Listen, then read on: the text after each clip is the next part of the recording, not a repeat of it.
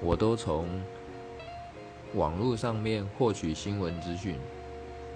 以现在网络使用的普及率来讲，在家用 PC 或者是笔电，出外也可以用笔电，或者是大家最常用的就是手机。而电视播报、电视台播报的新闻呢，基本上是已经不看了。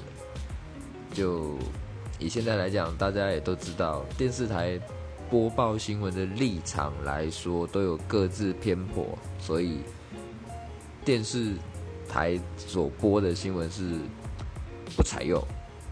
我只采用网络上获取的资讯，然后再自己加以会诊、去分析，然后再去。查询各种的资料，来去分辨一些真伪，就这样。